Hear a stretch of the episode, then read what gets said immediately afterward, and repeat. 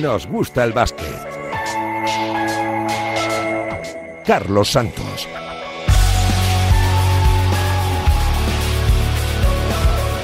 Y Luis Biamut, al frente de la parte técnica, ¿qué tal? ¿Cómo estáis? Muy buenas. Bienvenidos una semana más a Nos Gusta el Básquet. Ya está casi todo en marcha. Ha arrancado la Liga CB, arrancó también la Liga Femenina Endesa. Este fin de semana tenemos eh, Supercopa en eh, Las Palmas y tenemos también doble jornada espectacular de baloncesto por delante. Y por supuesto, a los equipos españoles peleando, ¿no? Por también completar las plazas europeas de la próxima temporada en un maratón de básquet que nos va a llevar hasta el eh, próximo mes de julio con el preolímpico donde ojalá que nuestras dos eh, selecciones estén clasificadas para el torneo de París, tanto la masculina como la femenina. Comenzó la CB, lo hizo sin demasiadas sorpresas, con triunfos eh, cómodos y contundentes de Real Madrid y Barcelona. También ganó Basconia a domicilio en Lugo, en una cancha siempre complicada. Se paseó el Unicaja de Málaga ante el Tenerife, la repetición de la final de la liga, y quizá la gran sorpresa fue la victoria de Girona en la Fonteta, en un Valencia Basket que no comienza bien. Su proyecto con eh, cambio en los despachos y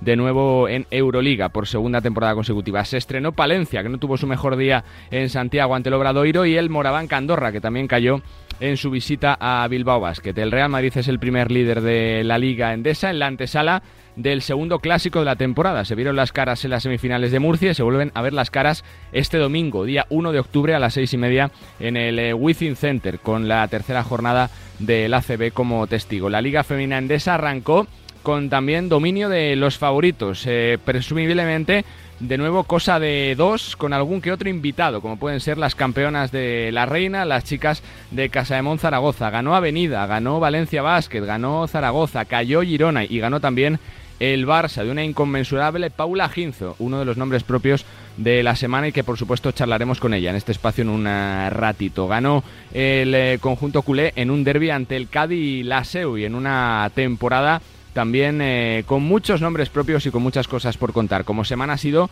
de noticias y es que en las últimas horas se confirmaba lo que ya se barruntaba después del Campeonato del Mundo. Garuba ficha por Golden State Warriors. Eh, pese a tener oferta del Real Madrid, ha decidido esperar y cumple su deseo de seguir en la NBA.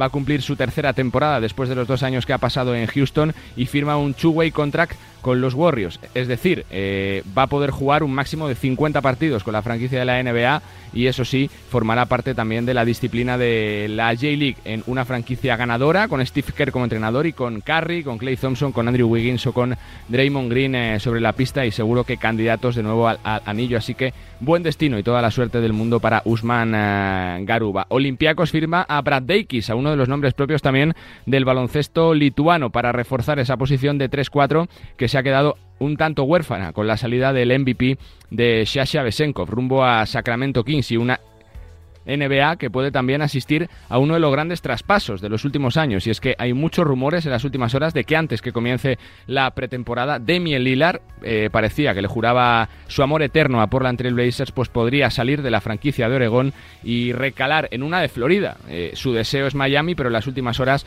está siendo creciente el interés de Orlando Magic por intentar un traspaso para hacerse con los servicios de Demien eh, Lilar. Por lo demás, eh, la actividad se centra en eh, las ligas que ya se han puesto a andar en la semana previa al comienzo de la Euroliga, que echará a andar el próximo 5 de octubre en una competición absolutamente espectacular y con muchísimos nombres propios a seguir. Y también es una semana de Supermanager. Ya lo decíamos la semana pasada, la Liga Radiomarca oficial, más de 3.100 equipos. Muchísimas gracias a todos los que estáis ahí año tras año. Podéis inscribiros hasta el próximo 7 de octubre eh, con el código RDO Marca, RDO Marca, como Radio Marca, pero sin la A de radio, RDO Marca y podéis inscribir un máximo de dos equipos. Recordar que hay premio para los cinco primeros. El ganador de la liga se va a llevar la camiseta del equipo que quiera de la liga endesa y el segundo, el tercero, cuarto y quinto un lote de productos, cortesía de los amigos de Supermanager de ACB.com. Esta semana hay que felicitar a Jatonerak,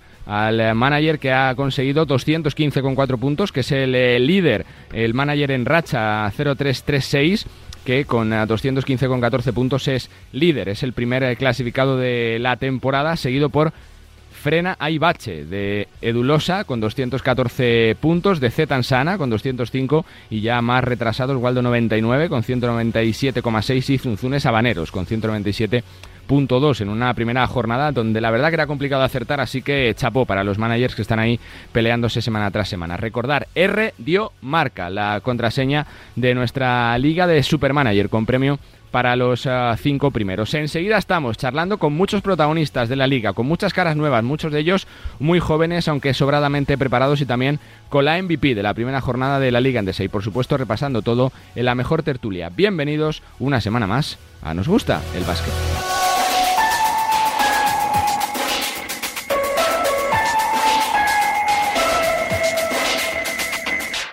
Y esta primera parte de este Nos gusta el básquet la vamos a dedicar a hablar de protagonistas y además de mucho nivel, porque la pasada semana se presentaba en Madrid en el Retiro una presentación espectacular, una liga endesa llena de estrellas, donde nada es artificial. En el Parque del Retiro la puesta de largo de una temporada que ha arrancado más anotadora que nunca en los últimos 37 años, con partidos con dos prórrogas, con equipos por encima de 100 puntos y bueno, pues con un baloncesto ofensivo que presume será una temporada muy prolífica en ese sentido y nosotros podíamos charlar con varios de los protagonistas, muchos de ellos muy jóvenes y además caras nuevas que van a tener mucho peso en eh, la liga. Una presentación espectacular con voces espectaculares, como la de un hombre que debutó con la camiseta del Real Madrid bajo la batuta de Pablo Lasso y que en las últimas temporadas ha estado cedido en Valladolid, como Melvin Panchar.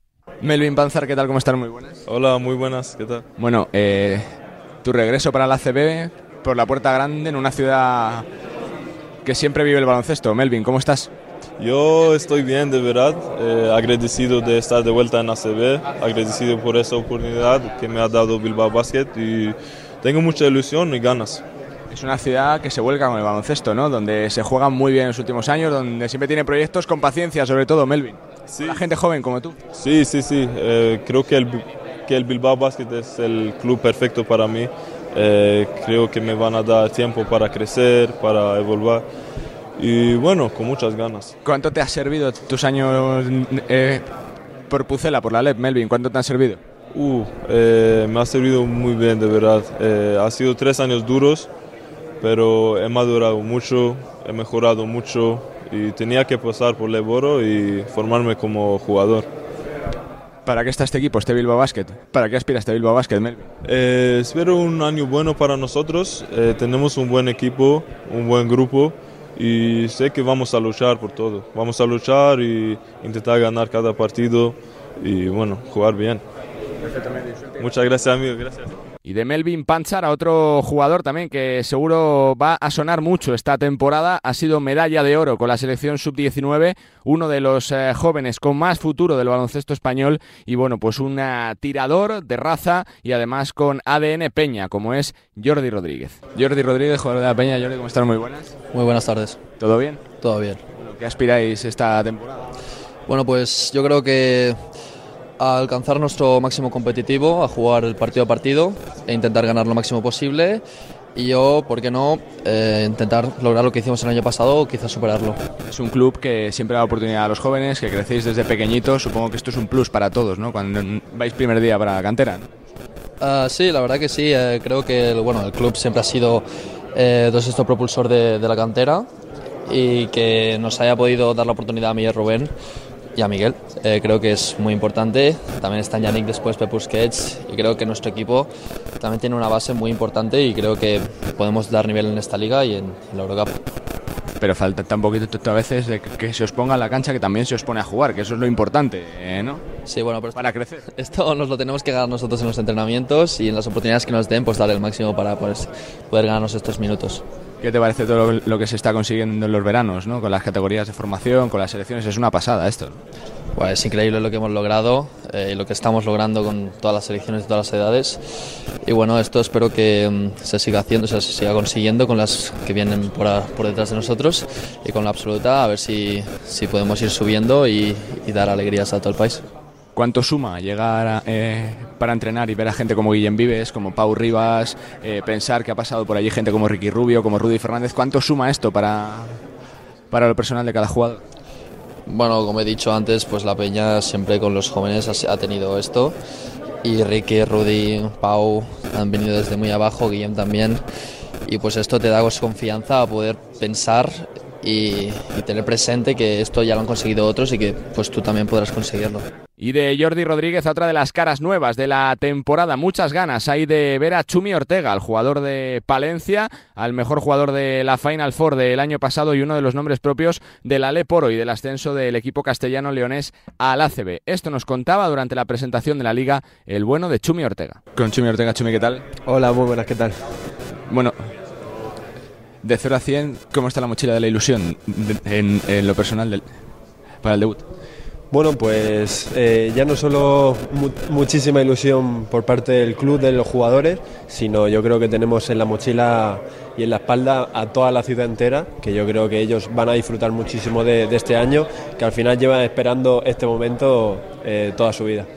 La consecución del fruto del trabajo, ¿no? De, de un proyecto hecho durante años para consolidarse, ¿no, Chumi, la élite? Sí, al final la primera vez eh, del club en ACB y siendo empezando como un club de patio de colegio, eh, literal, y, yo creo que el haber conseguido lo que se ha conseguido este año es un hito histórico, así que vamos a disfrutar este año como, como el, que más.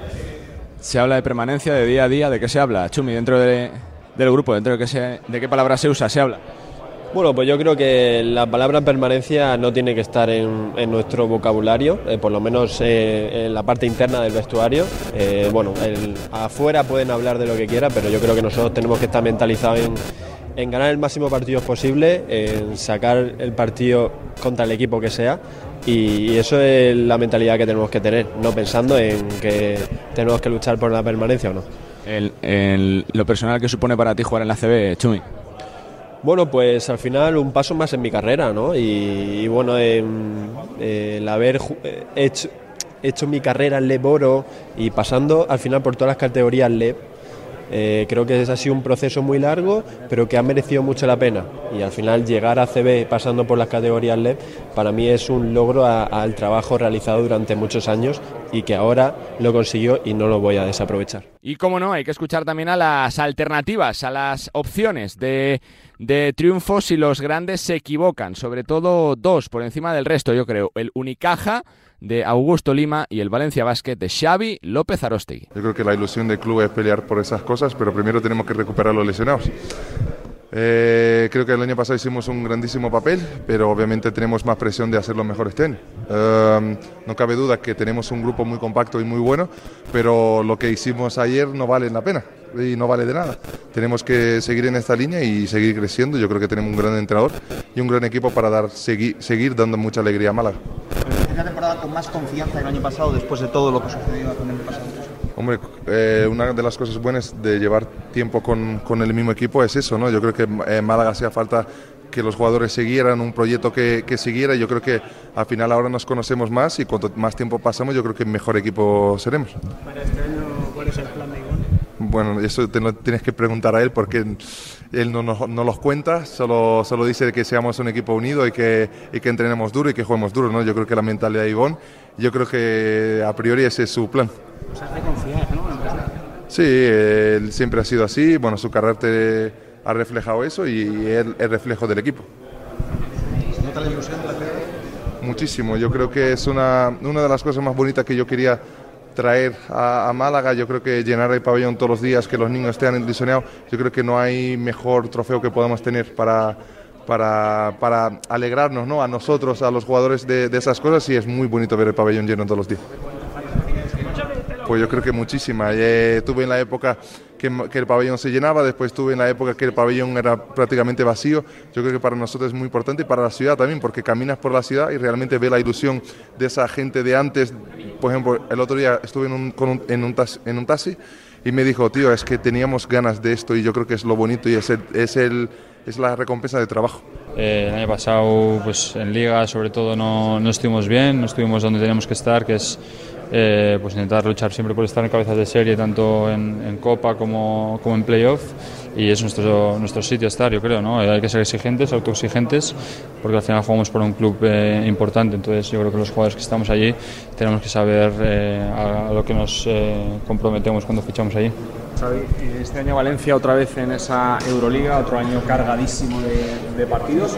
¿Se puede aprender de la experiencia del, del año pasado? Sí, totalmente. Eh, yo creo que el año pasado había mucho jugador nuevo que empezábamos en Euroliga o que, o que empezaban en la Liga, ¿no? Y yo al final creo que eh, compaginar esas dos competiciones es bastante complicado porque la Euroliga es la, es la mayor liga a nivel europeo y la ACB es la mejor liga doméstica de Europa, pues al final compaginar eso es complicado, ¿no? Yo creo que hay un gran número de partidos, eh, siempre aparece alguna lesión durante el año que es inevitable, entonces yo creo que tanto por parte de jugadores como de entrenadores, yo creo que los años de experiencia suman a la hora de planificación de plantilla como de juego. Hasta que uno no sufre, entre comillas, la exigencia de la Euroliga con la Liga Endesa, no se da cuenta de cuánto de más hay que dar. Sí, está claro, ¿no? Yo creo que para, para saber lo que es hay que vivirlo, ¿no? Porque muchos equipos lo pueden ver desde fuera y dicen, bueno, bueno, tampoco es tan duro, viajan en charter, no sé qué. Evidentemente tenemos muchas facilidades porque al final, si no a nivel logístico, no sería posible, ¿no? Pero bueno, eh, yo creo que en ese sentido el club nos pone el- todas las fac- facilidades que puede, ¿no? Para que estemos al- a, a la, mejor preparación posible. Pero bueno, eh, ya te digo, para, para sufrirlo hay que vivirlo y, y nada, yo creo que el club eh, también eso nos intenta preparar bien, eh, cogiendo experiencia y yo creo que este año puede ser mejor. La sensación que el equipo es como más a medida de Alex. Sí, yo creo que el club confía en Alex, eh, también por el tipo de plantilla que yo creo que él ha querido montar, eh, una, una plantilla más, más fuerte, eh, que pueda defender más un poco más intenso y más fuerte que el año pasado, que el año pasado es una faceta en la que sufrimos más. Y yo creo que bueno, eh, la verdad es que ha quedado una plantilla bastante potente, eh, ya tengo con mucha ambición, gente también joven más o menos que aún tiene pues ganas ¿no? y hambre de hacerlo bien y yo creo que eso siempre es positivo. Es bueno rebajar objetivos y hacerlos un poco más bajos para poder dar el salto. Bueno, eh, es una manera como de no autoengañarse, sino pues bueno, eh, ponerse efe- eh, objetivos pequeñitos para luego pues ir como cumpliéndolos paso a paso, ¿no? Entiendo qué quieres decir, pero bueno, eh, como he dicho, ¿no? Yo creo que somos conscientes de, de la camiseta que vestimos y, del club al que pertenecemos, ¿no? Y Valencia es un club importante en la Liga y, y en Europa, que además se quiere hacer eh, más grande con el tiempo en Europa, así que nada, yo creo que tenemos que eh, ser consecuentes a donde jugamos y ponernos objetivos a los que a los- acordes a los que tenemos que jugar. Así que yo creo que no hay, no te diría ganar X títulos, sino estar arriba compitiendo por, por, por los títulos. Ser la alternativa de poder, ¿no? Sí, estar siempre ahí llamando a la puerta, ¿no? Siempre que se pueda, ¿no? Intentar luchar, competir, eh, eso es buena señal. Si siempre que puedas avanzar en eliminatorias, eh, estar arriba en playoff, copas y, y ojalá en un top 8 de la liga, pues siempre será reflejo de un buen trabajo.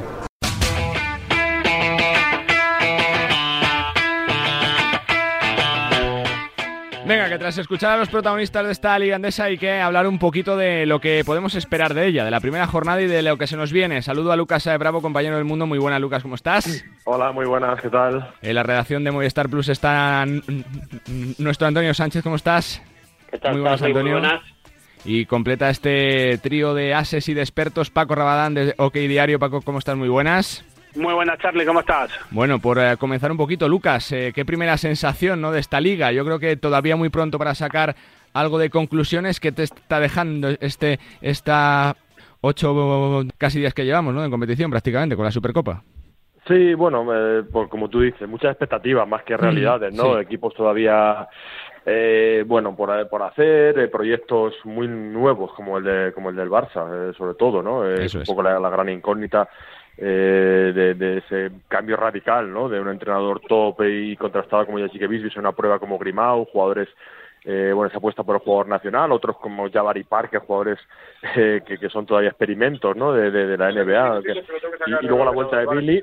Y esa es la, un poco la incógnita. El Madrid, es verdad que parece el equipo de siempre, ¿no? Eh, solo ha fichado un jugador y es un poco eh, llamativo, ¿no? Eh, y es un jugador que, que retorna, que es Campazo, es verdad que es un, un jugador completamente clave y creo que que va a marcar mucho la temporada, incluso, bueno, puede ser que haya algún refuerzo más durante el año, si en alguna posición, si van, si van flojos, si, si hay lesiones, pero bueno, esa continuidad le da de momento, pues competir en la Supercopa siendo muy superior eh, y empezar la liga arrasando, ¿no? Eh, hemos visto dos victorias muy claras de Madrid y Barça y ojalá no sea esa la, el síntoma, ¿no? De, de, de una temporada de otra temporada de dominio absoluto de los dos grandes, sino que haya un poquito más de competitividad, que como en la Copa el año pasado Unicaja, Basconia, Valencia que ha empezado con dudas y otros equipos eh, animen un poco la competición y veamos más competitividad para que no sea tan tan monótono no el, dominio de, de, Madrid y Barça porque ya vimos en la Copa no lo, lo, divertido lo, lo emocionante y lo, lo, bien que hace el baloncesto español que, que un otro proyecto también levante un título y compita contra contra los grandes Sería, Antonio, deseable, ¿no? Que no se hable solo de ese duopolio Madrid-Barça los últimos años, pero parece que sobre todo en la Liga, cuando se decide en playoff, es complicado, ¿no? Que no sea la final siempre, ¿no? Real Madrid-Barcelona. Eh, la verdad que sí. Es, bastante complicado, ¿no? Pensar que puede haber una alternativa real, ¿no? Porque sí que es cierto que el formato Copa te permite esa, esa posibilidad. Al ser un único partido, ya lo hemos podido ver el, el año pasado, el ejemplo más claro eh, Unicaja no solamente eliminó a uno, eliminó a los dos, ¿no? Un camino dificilísimo, pero en playoff ya es otra historia. Ya tienes que ganarle tres partidos eh, y ya la cosa se complica. Y volviendo al inicio de esta primera jornada, estoy de acuerdo con, con vosotros, ¿no? Es, es, muy pronto, desde luego, para cualquier, sacar cualquier conclusión, pero sí que es cierto que da la sensación de que el Real Madrid eh, ha comenzado muy fuerte. Eh, ¿Tiene que ver que apenas ha tocado el equipo que solo ha llegado campazo? Pues seguramente, porque se conocen eh, hay otros equipos que han cambiado 8, 9, 10 caras nuevas y evidentemente esto tiene un periodo alto de, rodaje. El de Real Madrid es mínimo porque encima el que ha vuelto ya es alguien que conocían. No es un jugador eh, extraño para ellos. Además es una posición que, el, bueno, necesitaban eh, rellenar como, como el comer, como el puesto de base y además para mí, si no el mejor, uno de los mejores bases fuera de la NBA donde como todos sabéis pues no tuvo oportunidades.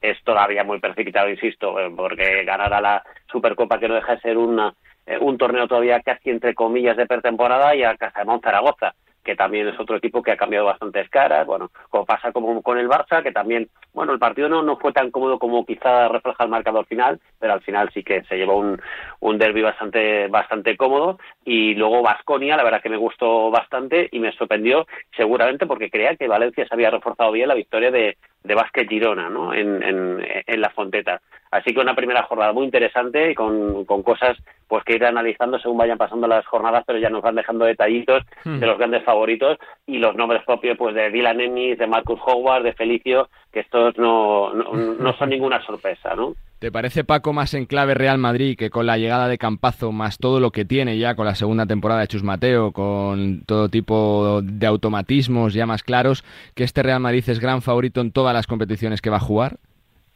esta temporada?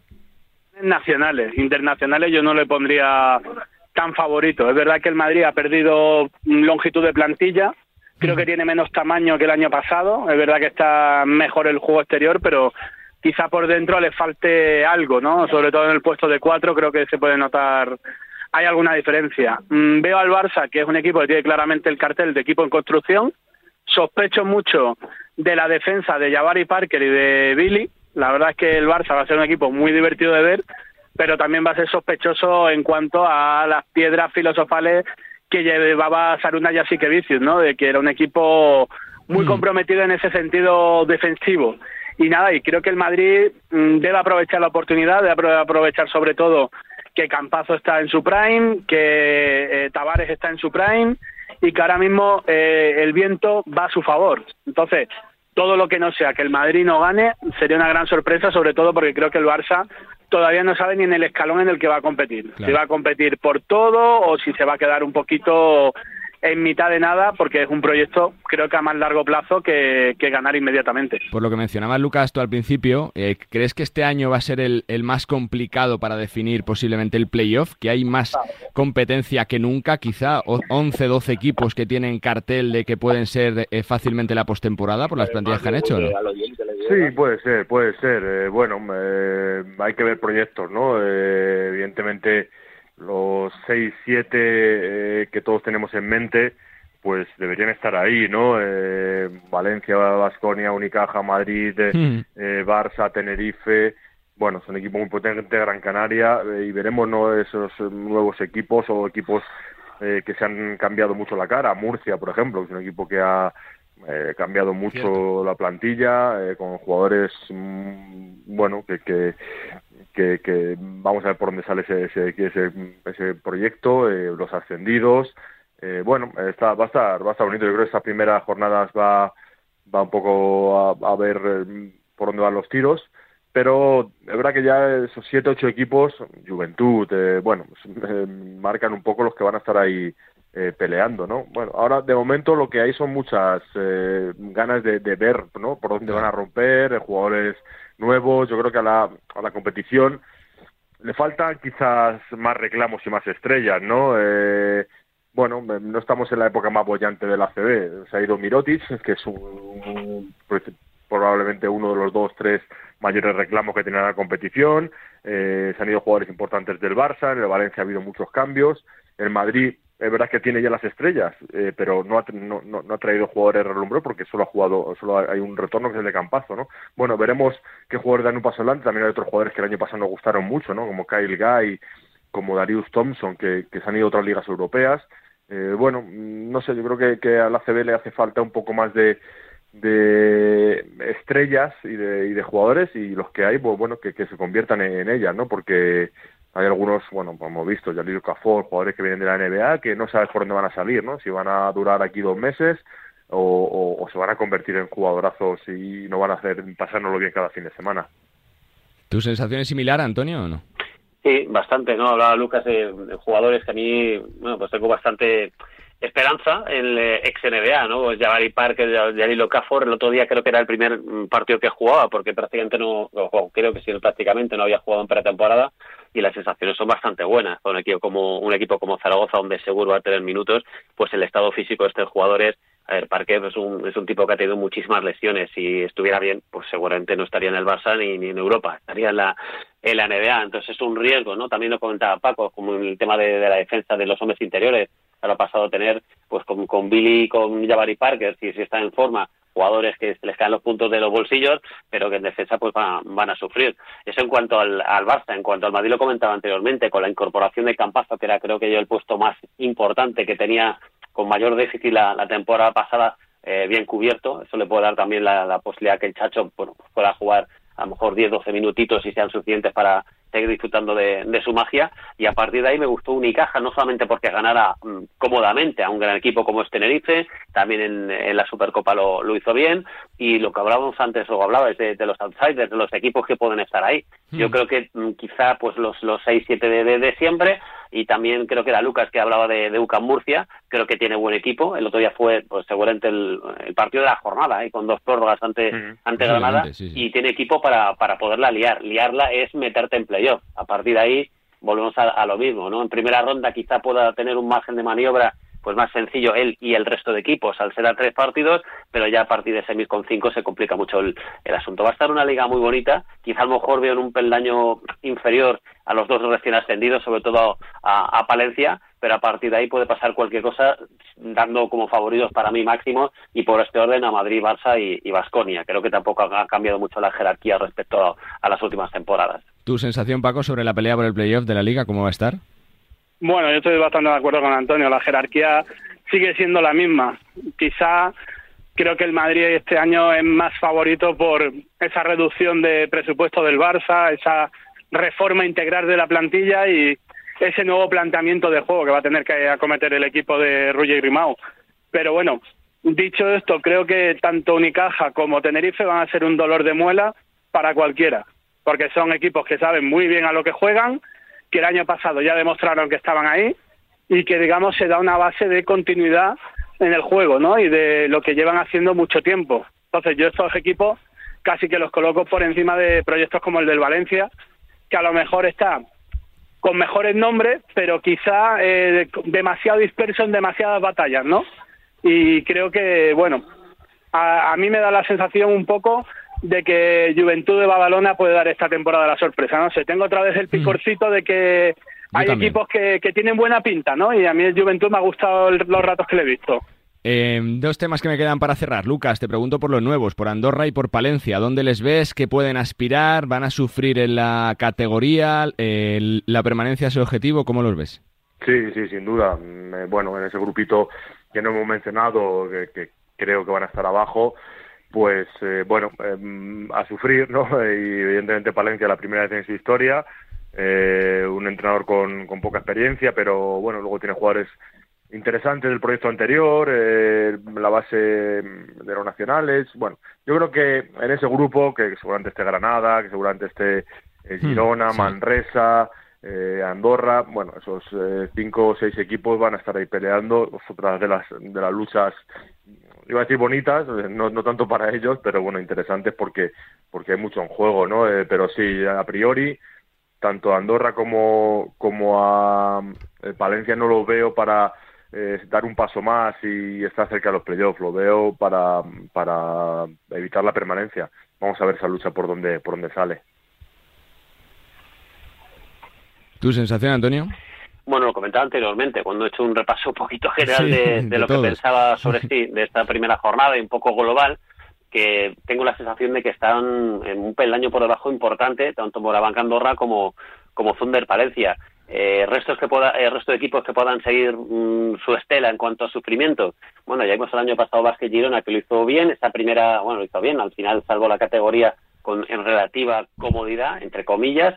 Eh, viene, como decía, de ganar un partido que a mí es el que seguramente más me ha sorprendido en, en Valencia. Granada también puede estar ahí, que aunque vimos un coloso felicio que para ellos Sí. es fundamental, después de estar prácticamente un año, un poquito menos, fuera de, de concurso. Eh, Maxi Manresa creo que, que ha mejorado. Bueno, pero en cualquier caso creo que para mí eh, Moraván, Andorra y, mm, y- y Palencia son los que seguramente lo van a pasar peor, pero bueno, eh, también hay un jugador que me encanta, como es Tyson Pérez, que, que viene a, reforzar mucho la, a la plantilla de Moraván Andorra, eh, Gudelo, que está Nocoye, eh, propio Mark Starks. Bueno, eh, creo que, que pueda tener jugadores para que a lo mejor le puedan dar un margen para, para agarrarse un poquito más. Y no le quiero poner el, el cartel de, de equipo que, vaya a extender seguro, pero el que peores sensaciones me da en cuanto a plantilla y cuanto, lógicamente, experiencia, es la primera vez en la Mm. CB, es, es Thunder Palencia. Ojalá que no sea así, que no se descuelgue, aunque ya vimos el año pasado, por ejemplo, que parecía que Betis estaba desahuciado y le faltó un pelo para, para salvarse, ¿no? Eh, rachas de esas como, como fue Labrada, que fueron creo que 16, 17 partidos seguidos perdiendo, ¿no? Espero que eso no ocurra, que haya igualdad y que la emoción esté hasta el final. Paco, para ti. Bueno, yo estoy bastante de acuerdo. La verdad es que el Valencia se le ve que, bueno, puede ser un equipo ascensor. Y luego ahí en el segundo escalón, es verdad que a mí Andorra me parece que va a poder competir bien. Creo que es un equipo que, bueno, eh, tiene una buena base y creo que pueden hacer cosas interesantes y que se la jugarán probablemente con, con Covirán Granada, ¿no? Al final, Covirán Granada el año pasado fue un milagro, ¿sabes, no? Sí, sí, la última jornada fue dramática. Sí, sí. y me parece a mí que, hombre, que puedes tener mucha suerte en la vida una vez, pero estar jugando siempre al filo de la navaja igual te, te puede llevar a, a, a otras categorías, ¿sabes? ¿no? Entonces, para mí va a ser, va a ser ese trío el que se el que se juegue el descenso. No es que no contemplo otros equipos porque creo que están bastante bien montados y veo una diferencia evidente. Y por cerrar, el nombre propio de las últimas horas, el de Garuba y su fichaje por los Warriors. Lucas, eh, ¿qué te parece su decisión ¿no? de, de cumplir su deseo de seguir allí con un two-way contract? Que mm, mm, no sé qué expectativas tiene esta temporada. Bueno, eh, yo creo que él desde el primer momento eh, ha dejado claras sus intenciones. O sea, aquí no se puede decir que, Sí, sí. que no ha sido leal a sus pensamientos. Es un jugador de 22 años, que aunque nos parezca que tenga 26 o 27, que lleva poco en la NBA y que quiere seguir intentándolo, ¿no? Eh, económicamente él ingresó todo todo lo que iba a ganar esta temporada ya lo ingresó cuando le cortaron, o sea que por ahí le da un poco igual en el sentido de que aunque el sueldo sea más bajo, evidentemente con los altos que son allí no hay ningún problema. El vía, la vía Chuway es, es interesante, ¿no? No ha podido tener una plaza en una plantilla, pero por una parte está en, una- en un equipo que no puede ser más Sí, atractivo, sí, como total, son los total. Warriors. Si no, va a jugar bastantes minutos, a escaparate va a tener, y yo creo que él lo que necesita es mostrarse y jugar, y en el equipo de, Liga de Desarrollo eh, lo va a tener. Y luego las temporadas son muy largas y ocurren muchas cosas, ¿no? Eh, eh, la vía Europa, eh, y no solo es el caso de Usman Garúa, se ha quedado un poco como el segundo plato para, para muchos y, y- y- y a él no le apetecía porque porque pienso que, que o él piensa que, que para volver a Europa va a tener mucho tiempo y que aquí sí o sí en el Madrid o en cualquier equipo va a ser un jugador importante porque porque defensivamente creo que, que lo es porque está ampliando su repertorio también de ofensivo porque puede jugar en tres posiciones. Bueno eh, ojalá en la NBA mm, pueda haber eso pueda hacerse un hueco el en ese rol eh, defensivo de, de, de- de intensidad, de, de contraataque, si mejora el tiro, si es amenaza, eh, puede ser un jugador interesante para los Warriors, ¿no? Eh, por su físico. Entonces vamos a ver si tiene suerte. Yo esa, eh, esa teoría de la pensión ya lo veo como más peregrino, ¿no? Porque al final, bueno, pues ahora mismo no creo que un Mangaruba esté pensando si la N le va a quedar una pensión de la NBA o no. Está pensando en, en hacerse un hueco y tiene 22 años y quiere seguir intentándolo, ¿no? Entonces, bueno, mira, si le vemos jugar los Warriors 10, 15, 30 partidos, eh, creo que atractivo va a ser porque, porque va a estar en, un equipo que es eh, primera línea en todos los sentidos. ¿Tu reflexión, Antonio? Pues al, hilo de lo que dice Lucas, yo estoy totalmente de acuerdo en el sentido de que, joder, con 22 años y con esa eh, fortaleza física, pensar en, en la pensión, joder, no la pensamos algunos que tenemos algunos años más de momento, pero como para pensarlo una bestia como como como Garuba, ¿no? Eh, además, tú también decía él, ¿no? Tiene económicamente por el tema de, haber sido cortado una situación eh, bastante buena y no le van a faltar ofertas en Europa en el caso de que quiera volver. Es un caso parecido que en los últimos tiempos eh, me viene a la cabeza Billy o el propio Campazo, ¿no? Que dice, bueno, Billy pues con la calidad que tenía, dice, pero que este tío tiene hueco en la NBA, yo no tengo ninguna duda, pero bueno, pues no ha habido entrenadores que hayan confiado, ha pasado con, con Campazo el primer año en Denver, lo hizo bien, tuvo minutos, después poco a poco pues fue ambulando hasta que dos minutos y tuvo que volver, pero pero pero tardaron, como Juancho, ¿no? Pero si no encuentra el hueco, pues a Garuba un poco lo mismo, es muy cabezón, como la mayor parte de estos jugadores, y además Garuba todavía es joven para demostrar que pueda tener un hueco, el problema es que es un jugador que creo que en Europa em, sí puede ser diferencial y, en la NBA pues es muy complicado. Sobre todo más defensivamente que en ataque pues puede, puede aportar más, porque en ataque es que es un, un, tres y medio. Es decir, en, la NBA no llega a ser un 4 porque le falta altura y tampoco un 3 porque le falta tiro. Entonces tiene que yo creo que, centrarse especialmente o ser importante en, la defensa. Y está claro que los Warriors, mm, si no cambia, si no hay lesiones la, la situación, va a tener pocos minutos, pero que la G-League sí puede tener bastante y como las temporadas son larguísimas, que voy a contar, 82 partidos y muy probablemente más con, con playoff, pues en cualquier momento que haya alguna lesión, pues pueda, pueda, pueda aportar más cosas, ¿no? Así que eh, la, puerta de, Europa la, va a tener abierta, yo creo que siempre, tiene cartel de sobra, no el Real Madrid, sino casi cualquier equipo de Europa querrá contar con un jugador como Garuba, y de momento pues que él intente pues aprovechar esa ola que, que, le han dado esta puerta que le han abierto los burros para seguir eh, intentando pelear por su sueño de jugar en la, en la NBA. Tú cierras, Paco. A mí me parece que se le ha parecido a la Virgen. O sea, directamente, se le ha parecido a la Virgen porque es el mejor equipo en el que podía caer Garuba, porque no hay mucha competencia interior que digamos.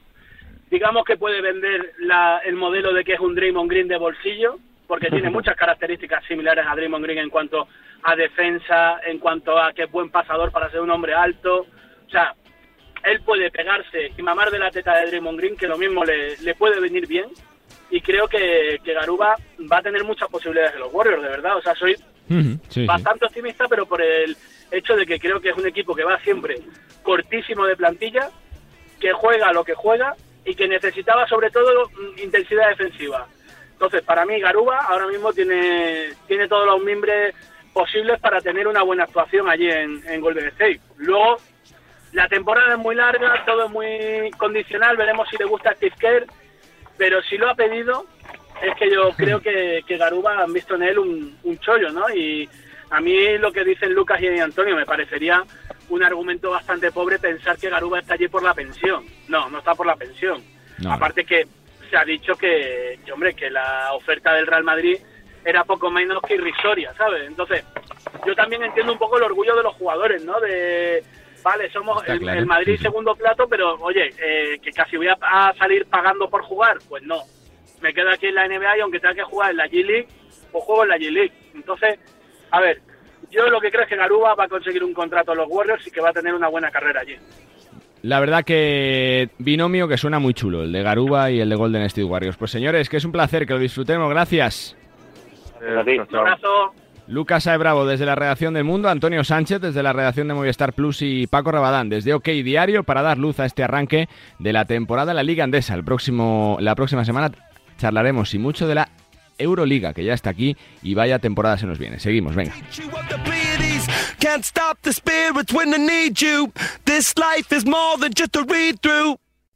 When I'm underneath the bright lights, when I'm trying to have a good time.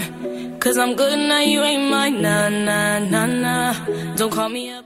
Ha sido semana de arranque de las eh, competiciones, de arranque de las ligas y la verdad que tenemos que hablar de la primera MVP de la jornada en la liga femenina andesa porque ha comenzado con victorias, yo creo que de las favoritas y también con un triunfo bastante espectacular del Barça femenino ante el Cádiz Laseu y con partidazo de Paula Ginzo, 19 puntos, 6 rebotes y 3 asistencias, 30 de valoración, la conoce muy bien eh, nuestro Millán Gómez. Saludos Millán, ¿cómo estás? Muy buenas.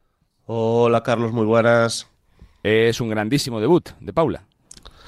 Sí, de una jugadora consolidadísima en la liga, internacional, ha venido de jugar su segundo Eurobasket, además a, a muy buen nivel, de hecho tengo la, la espinita, esa sensación de que si hubiese jugado hasta el final de la final, pues el resultado quizás hubiese sido otro, una jugadora completísima, con tiro de media distancia, con juego en la pintura, con rebote, con defensa y, y en su nueva experiencia en el, en el Barça, pues eh, ha sido el, la MVP de la, de la primera jornada, demostrando su nivel en, en la victoria frente a la SEU, aportando 19 puntos, 6 rebotes, 3 asistencias, una recuperación, un tapón y 4 faltas recibidas.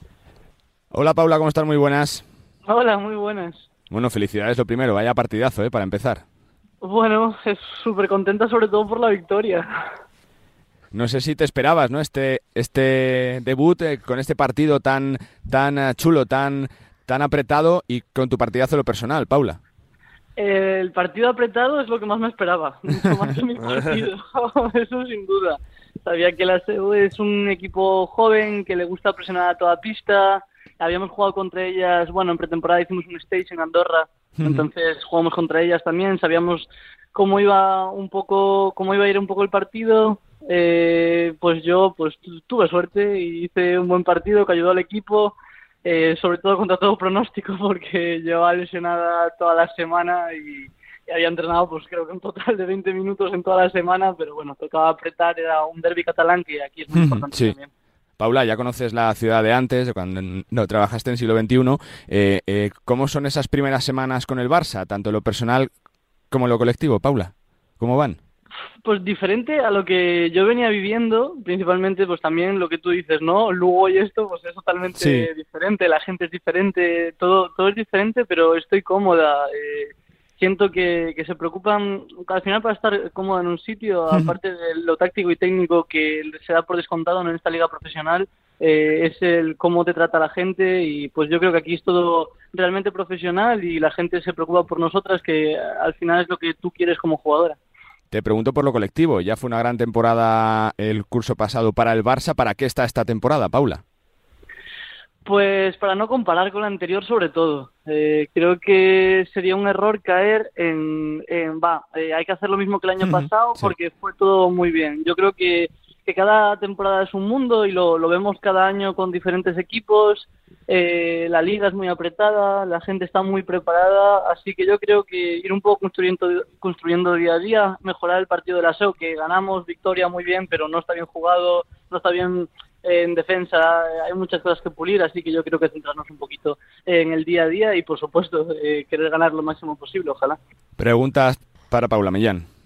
Hola Paula, muy buenas. Hola, Millán, ¿cómo estamos? ¿Qué importancia ha tenido Isaac Martínez en tu decisión de ir al Barça y, y qué te pide él a nivel individual, tanto en el Barça como en la selección, donde él es ayudante? Sí, Isaac Fernández, en este caso. Oh, Isaac sí, Fernández. perdón, sí, sí. sí, nada, nada. Eh, Isaac, eh, pues yo creo que fue uno de los puntos claves para yo venirme aquí. Eh, lo conocía de la selección, como tú dices, es ayudante de la, de la selección absoluta y también es entrenador de las pivots de la selección absoluta. Por lo tanto, pues bueno, teníamos eh, pues igual un feeling, un feeling especial. Fue, fue clave para mi fichaje aquí y yo creo que lo que me pide es que, sea yo, ¿no? Eh, creo que me conoce y que sabe que no escatimo en, en esfuerzo y, que él me dice, bueno, Paula, eh, este año pues tienes que ser importante dentro y fuera de la pista, pero él sabe que me lo pida o no lo pida, yo lo voy a dar, porque soy así, porque pues intento dar mi mejor versión, ese es mi trabajo, me dedico a esto y me gusta hacerlo así. Entonces, pues yo creo que, que es un poco que de mi mejor versión, que eso no significa que haga 30 de valoración todos los días, sino que todo lo que yo pueda aportar, que lo que esté en mi mano, que lo haga. Y precisamente sobre otra pivot quería preguntarte, que fue compañera tuya en el último Eurobasket, como es Lola Pentande, compañera tuya ahora en el, en el Barça, ¿qué destacarías de ella? Que es, eh, si tú eres joven pero ya experta, ella es todavía, todavía más joven. Sí, eh, yo creo que, que, Lola necesita un poco un periodo un poquito más de adaptación en el sentido de que bueno viene de la liga de la liga de los college, ¿no? De Estados Unidos y es muy muy diferente. Yo creo que va a necesitar un par de partidos más para, para darse cuenta de cómo, de cómo es la liga, de, de cómo se juega aquí, del ritmo de ella, de que todos los partidos son, son apretados, pero es que creo que es el, diamante que queda más por pulir de toda la liga. Es, es una tía potente, inteligente, eh, le gusta esto eh, y creo que nos va a dar muchas alegrías. Pero bueno, creo que todo es un proceso y que tenemos que tener paciencia también para que cada uno tenga su proceso y que se adapte a su manera. Es cierto, Paula, que lo repetimos mucho, ¿no? Que la liga cada temporada es más eh, difícil, más complicada, los equipos son eh, mejores, se refuerzan más. ¿Cómo la ves este año? Eh, ¿Cosa de, de dos, tres como en los últimos años? ¿Más clubes que se pueden sumar? ¿Cómo lo ves, Paula? Pues yo lo veo este más como el año pasado. El año pasado yo creo que hasta un Valencia Basket y una Avenida iba con toda la humildad del mundo a jugar contra, bueno, contra un Ensino, contra nosotros, que nos llevamos a victoria contra Avenida, contra un Benvibre que lo ponen siempre todo difícil, contra los que a priori deberían ser los los de menos presupuesto, por así decirlo. Eh, creo que es bonito para el espectador, para nosotras eh, solo enriquece la liga. Cada vez también tenemos más jugadoras de, pues, de la selección absoluta en la liga, que eso también, eso, también ayuda, que es súper importante. Eh, creo que va a ser bonita de ver eh, y bueno, que hay que prepararse cada partido como si fuese la final de la liga. Eh, por eso te quiero preguntar, por la selección, Paula, ya unas, ya con tres meses de la plata, ¿cómo se saborea? ¿Cómo sabe esa plata? ¿Todavía con ese regusto de que se tuvo tan cerca, con, con la satisfacción de que el trabajo se hizo bien, que es una plata, ¿con qué sabor te deja, Paula? Con ambas, con ambas, con ambas. Por supuesto sabe muchísimo mejor que ese día de la final, eh, sabe, sabe perfecto con todo el trabajo que, que habíamos hecho, con lo, con lo difícil que fue, con... está muy bien, tenemos que estar muy orgullosas, pero por supuesto al final si eres deportista o, te dedicas a esto, la ambición está ahí y no puedes negar que ojalá fuese un oro pero a tres meses vista es eh, qué bonito fue, cómo lo disfrutamos y cómo trabajamos para llegar hasta ahí. Va a rematar con dos, con dos Millán de lo deportivo, pero déjame que te saque un poquito del traje de básquet. Cuando ves como jugadora profesional, Paula, lo que están reivindicando todas las chicas del fútbol tras su campeonato del mundo, ¿qué piensas? ¿Qué sientes? ¿Cuánto de positivo va a ser para vosotras, para las próximas generaciones también que venga, que se consigan cosas ahora? Eh, todo, pero es que ya no para el deporte, para la sociedad en sí. eh, todo mi apoyo absoluto a ellas. Eh, lo que hacen va a tener una repercusión que ni nosotras mismas somos conscientes. Esas son las voces que realmente se tienen que alzar y, y, ver que esto tiene que avanzar en la dirección en la que ellas piden. Así que solo de decirlo se me ponen los pelos de punta y todo mi apoyo a ellas. Tú cierras, Millán. No sé si eh, con referencia a la temporada pasada en el Barça, si desde el cuerpo técnico del Barça, Paula, eh, con esa primera vuelta tan sensacional y después con ese bajón, si habéis preparado a nivel físico, pues eh, de una manera diferente la, temporada, con los picos de forma, etcétera, si, si eso lo habéis hablado con tanto con Isaac, con Isaac Fernández como con el resto del cuerpo técnico. Creo que lo más importante ahora es el pico de bajón que hemos tenido durante la pretemporada, que, yo siempre digo, no es excusa de nada, todos los equipos estamos con pinzas, nos quedan muchas horas de entrenamiento, pero hemos tenido muchas lesiones. Es más, aún no hemos recuperado a Ana Cruz, que es una de nuestras piezas principales en el equipo. Eh, yo estoy bastante a medias y jugué porque era, era importante. Eh, creo que no nos planteamos eso para nada. Por supuesto, yo sé que, que, ellos lo tienen en mente y que para ellos es importante, pero creo que el día a día que estamos viviendo ahora de intentar recuperar cuanto más jugadoras mejor, eh, poder entrenar 5 contra 5, que hemos estado mucho tiempo sin entrenar 5 contra 5 por lesiones, eh, creo que eso es nuestra prioridad ahora mismo. Y por último, Paula, sé que eres una persona que, que tienen más inquietudes más allá de la, de la pista. ¿Cómo analizas o cómo valoras un poco la, la evolución de la cobertura del, del baloncesto femenino, ahora que se habla tanto de, de esta situación que, te comentaba Carlos del fútbol femenino? Eh, pues yo creo que, que, solo estamos yendo hacia adelante. Eh, al ritmo que nos gustaría y como nos gustaría, pues igual, no, pero por lo, lo, mismo que el oro y la plata, ¿no? Por ambición, por, por querer que sea pues cuanto antes y estar en el, en el sitio que nos merecemos cuanto antes. Eh, creo que va hacia adelante. Todos estamos remando en la misma dirección, que creo que es lo más positivo. Intentar evadirnos también de todo mensaje negativo, que lo hay, lo sabéis y mucho. Pero bueno, gracias a vosotros, periodistas como vosotros, es lo que, lo que también nos da fuerza y nos impulsa a que esto es una reivindicación positiva y, y que el deporte femenino solo puede ir hacia adelante. Pues Paula, que es un placer charlar contigo de todo, de, baloncesto, de, cómo están las cosas y bueno, pues que te deseamos suerte, que ha arrancado la temporada fenomenal y que seguro que durante el año vemos muchos titulares, ¿no? Con lo bien que lo haces con el Barça. Suerte y gracias, Paula. Muchísimas gracias, el placer es mío. Paula, Paula Ginzo, la primera MVP de la temporada en la Liga Femenina Endesa, jugadora del Barça, Millán, jugadora también muy vinculada, por supuesto, a su tierra, Galicia, jugadora de Santoña, y que, bueno, pues que, quiere dar ese pasito más en su carrera con un proyecto bastante ambicioso, el del conjunto culé, ¿no, Millán? Sí, es la segunda temporada del Barça en la Liga Femenina Endesa. Como comentaba en la entrevista, pues eh, una primera vuelta sensacional que les permitió jugar aquella Copa de la Reina en, en Zaragoza. Es cierto que después bajó el, nivel de resultados, se mantienen ciertas jugadas de la temporada pasada, pero también han venido nuevas, eh, nuevamente con, con Isaac Fernández, habían destacado ya previamente en en, Liga Challenge y, un Barça cada vez más consolidado. Fue maravilloso verlas jugar, por ejemplo, el, el pasado mes de febrero en, en el Palau Blaugrana un partido contra Valencia con bastante público y, y en una competición cada vez más eh, cada vez más igualada, cada vez más emocionante. Este mismo fin de semana con la con la Supercopa eh, Endesa no la va a jugar el Barça, pero quizás en un en un futuro a, corto o medio plazo seguramente sí. Y en cuanto a Paula, pues eh, evidentemente nació en, en Santoña, en Cantabria, pero ya muy pequeñita se vino hacia, hacia Urense, por tanto es gallega a todos los efectos y, la temporada pasada jugó y destacó muchísimo en, en Ensino y, y ahora está en el, en el Barça y y seguramente pues eh, eh, todavía va a evolucionar eh, a nivel de a nivel de a nivel de rendimiento como hemos visto incluso en el Eurobasket donde repito yo creo que fue fundamental e incluso si no hubiese tenido esa, esos, esos, problemas de faltas en los últimos minutos pues seguramente el resultado hubiese sido diferente porque ella había notado los seis primeros puntos los seis únicos puntos de, de España en ese último cuarto contra contra Bélgica y, y, es una representante más del baloncesto gallego que cada vez da mejores jugadoras ella es de Urense al igual que Raquel carrera y prácticamente son coetáneas. Ella un poquito más eh, mayor que, Raquel y el baloncesto gallego que esta temporada va a tener tres equipos, está teniendo tres equipos en la Liga Femenina Andesa porque los dos únicos ascensos desde Liga Femenina Challenge fueron Uniferrol y Celta.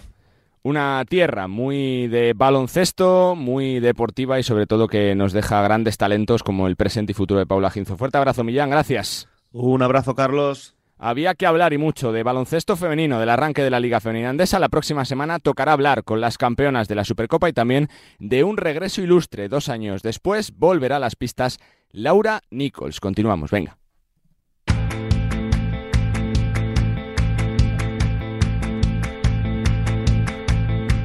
Bueno, y en este tramo final de Nos gusta el básquet queremos hablar de literatura deportiva y es que el baloncesto da pie a grandes libros, a grandes obras y sobre todo a recuerdos que hay que plasmar en forma de libro y el de A canasta pasada de Juan Pablo Bravo yo creo que es de, casi obligada lectura. Le conoceréis los eh, fans de la Deporteca con eh, Natalia Freire, porque bueno, pues eh, también se ha pasado de vez en cuando por el espacio Saludos Juan Pablo, ¿qué tal?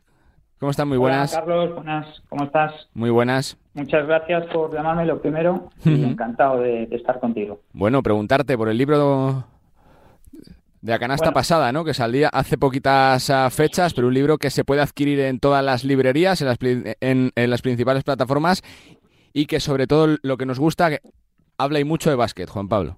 Bueno, son dos libros. El primero fue a canasta pasada, ¿vale? Y ahora el último ha sido doblando el pase. Sí. Y son muy parecidos. Son eh, historias de, baloncesto, relatos de baloncesto, que pues, es lo que nos gusta un poco a todos. Y lo que busco es un poco el, lado humano del, deporte también. Son historias pues de, de gente muy ganadora y de gente no tan ganadora. Luego pues recoge un poco historias de jugadores de entrenadores, eh, de árbitros, con lo cual yo muchas veces digo de broma que no puede ser un bestseller, ¿no? Un, de árbitros, pero la verdad es que a mí me encanta porque hay que reconocer primero la labor que hacen, luego que son deportistas y que siempre digo también que si no hay árbitros no hay partido. Entonces, bueno, pues es un poco... Y tiene un poquito de todo, quiero decir, tiene eh, historias más lejanas, incluso pues de, de sagas históricas, eh, tiene historias de, de, gente de aquí, pero menos conocidas, que a mí quizás son las que más,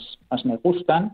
Y luego, pues, eh, historias, no sé, de, de, antiguos ídolos, pues, no sé, en mi época, pues, en la época de Mari Castaña, pues, no sé, Easy Hollis, Nat Davis, Mirza Delibasi, por ponerte de grandes jugadores de la NBA y no tan grandes.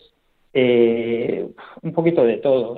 Luego un, un par de historias en cada uno no es mi mundo porque no lo conozco tanto, aunque me encanta, por ejemplo, cuando veo la selección, tiene un par de historias. En, en el primero, pues metí la historia de Amaya Valdemoro. Muy chula, sí, sí. Y luego en el segundo es una historia de, de la selección femenina, de, de cuando eh, eh, se titula La gesta de Patras, porque es en, el, en, en un europeo, pues para alcanzarme, para llegar a los Juegos Olímpicos, eh, tenían que. Uh -huh que, que conseguir medalla en el europeo, ¿no? Entonces, bueno, fue, fue la pera, fue en 2003 y fueron las primeras, los primeros Juegos Olímpicos en los que jugaba la femenina, la selección femenina después de lo del 92, ¿no? Ahora parece que como, como pues ha sido maravilloso todo lo que han hecho, pero en su día pues tuvo un meritazo, ¿no? Y lo vi, me gustó y bueno, pues ahí, ahí, ahí estamos. ¿Qué usaste de inspiración, Juan Pablo, para los dos relatos? A ver, eh, al final eh, son historias que o de gente que a mí me llama la atención. Un poco lo que te comentaba antes, Carlos, sí. no necesariamente son los mejores jugadores, ¿sabes?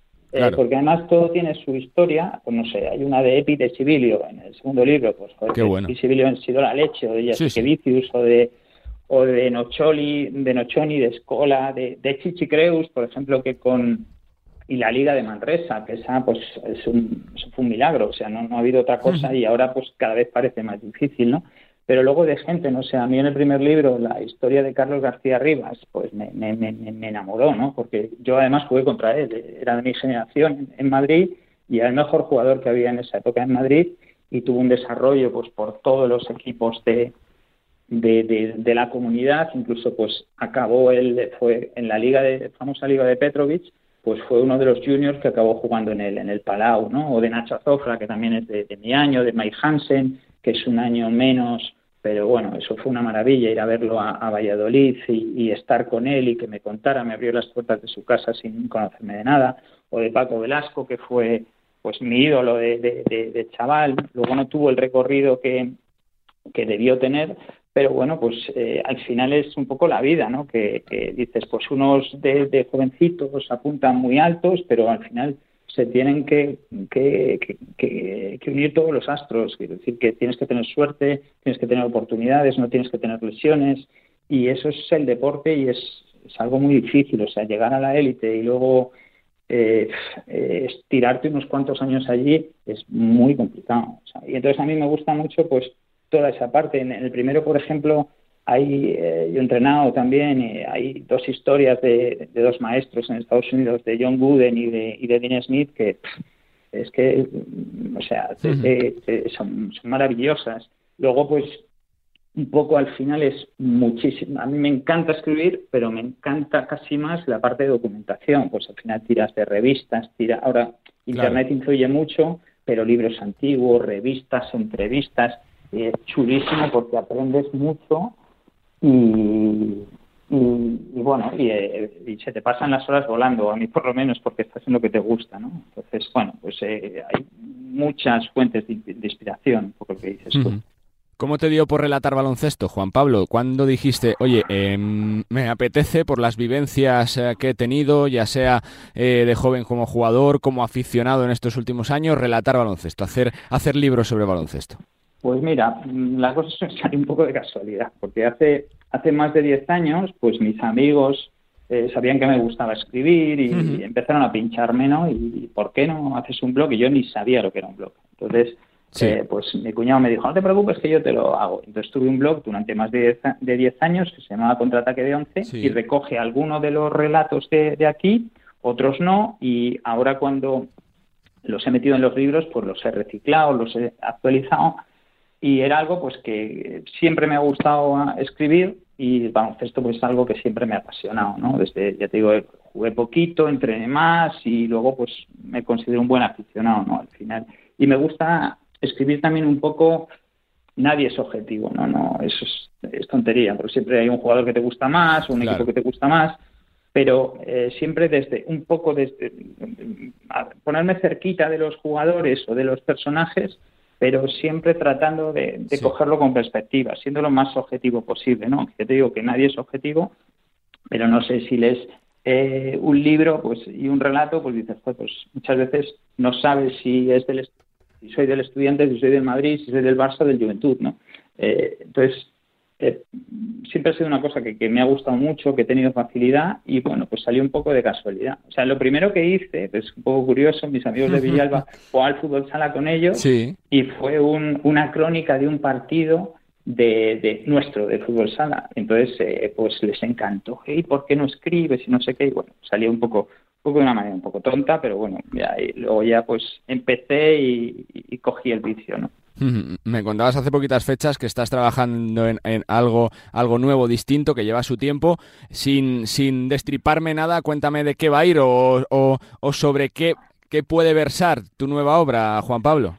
A ver, eh, digamos, estos libros son bueno, pequeños relatos, son no pequeños, porque a mí no, me gusta escribir, no es que no me gusta escribir corto, es que yo creo que al final dices, eh, tiene que tener contenido la historia, ¿vale? No dos hojitas que también lo puedes hacer.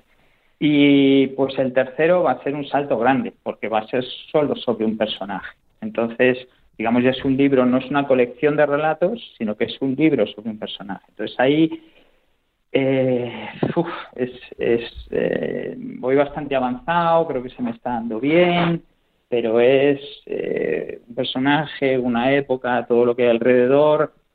Y entonces, bueno, pues es alguien muy conocido. No quiero mm. desvelarlo no, no, no. que no, no, no salga, pero, pero vamos, estoy contento por cómo, por cómo va, por, bueno, pues un poco también por la colaboración de él, eh, por un poco también por lo que te decía antes, porque es que al final eh, te metes en la época, recuerdas un montón de cosas, aprendes de un montón de, cosas, eh, no solo de baloncesto, sino cosas de alrededor de esa época que ni te acuerdas o que no viviste, ¿vale? Entonces, eh, bueno, pues ahí estamos, ¿sabes? Que, voy bien, pero, pero lleva su tiempo, evidentemente. Voy terminando, Juan Pablo. ¿Piensas que es más fácil relatar temporadas pasadas de baloncesto, es decir, décadas de los 70, de 80, de 90 que, que ahora, que queda más para historias que se recuerdan con el paso del tiempo, por, por la profundidad de los personajes, por uh, su capacidad, por lo que han influido en la gente o no? Bueno, eh, a ver, es que uno es, bueno, uno, digamos, son historias acabadas que, dices, bueno, ya pues tiene, no sé si escribes de Corbalán, por poner en este, pues Corbalán, hace 20 años o más, ¿no? Más, más de 20 años. Entonces dices, bueno, pues tuvo lo que, y ya no puedes, lo, puedes sacar muchas cosas de él, pero no. Y claro, no sé, que, que si escribes del Chacho, que yo por ejemplo escrito del Chacho, entonces tienes que, mm, eh, llega, dices, he llegado hasta aquí, pero luego tiene un recorrido, ¿no? eh, no creo que sea ni más fácil ni más difícil. Luego, encanto yo creo que tienen todas las historias, porque tampoco puedes, no puedes comparar épocas. A mí siempre me preguntan, ¿es que este es mejor? Que coincido, sí, sí, coincido. No se no puede puedes comparar. Era, Este era el mejor en su época porque todo ha evolucionado, unas cosas, sobre todo físicamente el baloncesto, no, no tiene nada que ver. Y entonces, eh, antes dices, joder, pues las historias tienen más encanto, pues no sé, pues los pabellones eran diferentes, es que no sé, pues eh, todo. Eh, no se entrenaba lo que se entrena ahora. Pero luego, pues dices, al final, si buscas el lado humano, eh, yo creo que hay historias muy chulas antes y ahora. Lo único, pues dices, bueno, pues hay que intentar eh, profundizar, no quedarte. yo, yo a lo mejor, mis amigos siempre me dicen, no, no, hagas historias tan largas. Digo, es que a mí me gusta hacerlas así, porque, porque al final, por lo que te decía antes, por darlas contenido, por no quedarte. Y aunque metes muchos datos, eh, no mm, intento no cansar con datos, sobre todo a la gente que no le gusta el baloncesto, que no es tan aficionada al baloncesto, ¿vale? Porque al final tiene, para mi gusto, tiene más mérito eh, enganchar al que no le gusta, o sea, a mis primos que no son aficionados al baloncesto, pues me encanta que me digan, oye, me ha entretenido mucho tu historia, creo que tiene más mérito. Con el, es verdad que el aficionado al baloncesto es más exigente en el sentido que está en lo suyo, entonces te dice, oye, Mm, mm, ponme cosas que no sepa o, o, dame contenido a, la, a, una historia, no te quedes en lo que ya sabe todo el mundo, ¿no? Entonces, pero yo creo que son igual, más o menos, no, no, no te, eh, al final es el encanto que tenga el personaje o lo que puedas sacar del personaje y, y cómo lo sepas desarrollar, claro. Pues yo procuro meter siempre toquecitos de humor, ¿no? Historias divertidas que se puedan contar, porque hay algunas que te cuentan y no se pueden contar, ¿sabes? Porque dices, no, no, no, porque son historias de, vestuario que no se pueden contar. Entonces tienen gracia, pues después eso no, Pero, pero bueno, yo creo que es más o menos igual, Al final es lo mismo, creo. Pues a canasta pasada y doblando el pase de Juan Pablo Bravo tienen que ser dos imprescindibles en la librería de cualquier aficionado al eh, baloncesto, bueno, porque recogen eh, muchísimas cosas eh, que merecen ser contadas, historias, recorridos y bueno, la verdad que personajes que seguro que, recuerdas y con... con momentos que seguro que, que, tú has vivido y que te apetece recordarlos. Juan Pablo, que gracias por este ratito de radio. Recuérdanos simplemente ¿Cómo se puede uno adquirir los libros? Mm, bueno, mira, los puedes adquirir. Eh, el primero se puede eh, adquirir en Amazon, pero por ejemplo se puede eh, adquirir en la, Casa del Libro. Y luego, pues hay librerías en Madrid, la única librería deportiva que hay en España y creo que en Europa, que es la librería de Esteban Sanz. Ahí se puede se puede comprar. Se puede comprar. Bueno, en, si, si, lo pones, si pones el este, hay muchas librerías en, en, internet que, que, las, lo puedes adquirir, ¿vale? Entonces, bueno, pues es, tampoco ha tenido una difusión, no, no son, eh, yo he, autoeditado, ¿vale? En, una editorial me ha tratado muy bien, la editorial Rubric, pero bueno, en, en si lo pones en, en internet, en JG Basket, que se me olvidaba también, en, en Basket Spirit, que es una una tienda de baloncesto, que además eh, pues, eh, Gabriel es un encanto, es únicamente de baloncesto y, allí también en, en, el, la puedes comprar, lo tienen allí en la libre, en la perdón en la en la tienda y lo puedes comprar también por, por internet. Es Basket Spirit o JG Basket. Yo siempre digo que tiene mucho mérito pararse a escribir, tomarte tiempo para contar historias que además luego salen reflejadas a la perfección en papel. Felicidades por el trabajo, Juan Pablo, y muchas gracias. ¿eh? Muchísimas gracias a ti por, por invitarme. Un abrazo, Carlos. Y a seguir, ¿eh? que lo estás haciendo muy bien. A seguir, muchísimas gracias a Juan Pablo Bravo, que nos ha acercado la literatura deportiva, la literatura de baloncesto en este Nos gusta el básquet. Venga. Pues no hay mejor cierre para este Nos gusta el básquet que la MVP de la primera jornada de la Liga Endesa, Paula Ginzo, en un día en el que hemos escuchado muchísimos protagonistas de lo que seguro será una temporada apasionante de ACB, también de Liga Femenina Endesa y con la Euroliga a la vuelta de la esquina, porque arranca la semana que viene. Tendremos que esperar un poquito más para la Champions, para la Eurocup, pero será un año seguro precioso para el baloncesto español y seguro que para los aficionados al eh, baloncesto. Que nosotros eh, no nos separamos, por supuesto, del mundo de la canasta. Ya sabéis que podéis escucharnos en podcast cuando queráis en todas las eh, principales plataformas y que nosotros nos escuchamos en el dial de siempre, en el de la radio del deporte, la radio del básquet, la próxima semana. Sean felices, disfruten de la vida, disfruten de la radio, disfruten del básquet y nos escuchamos. Adiós.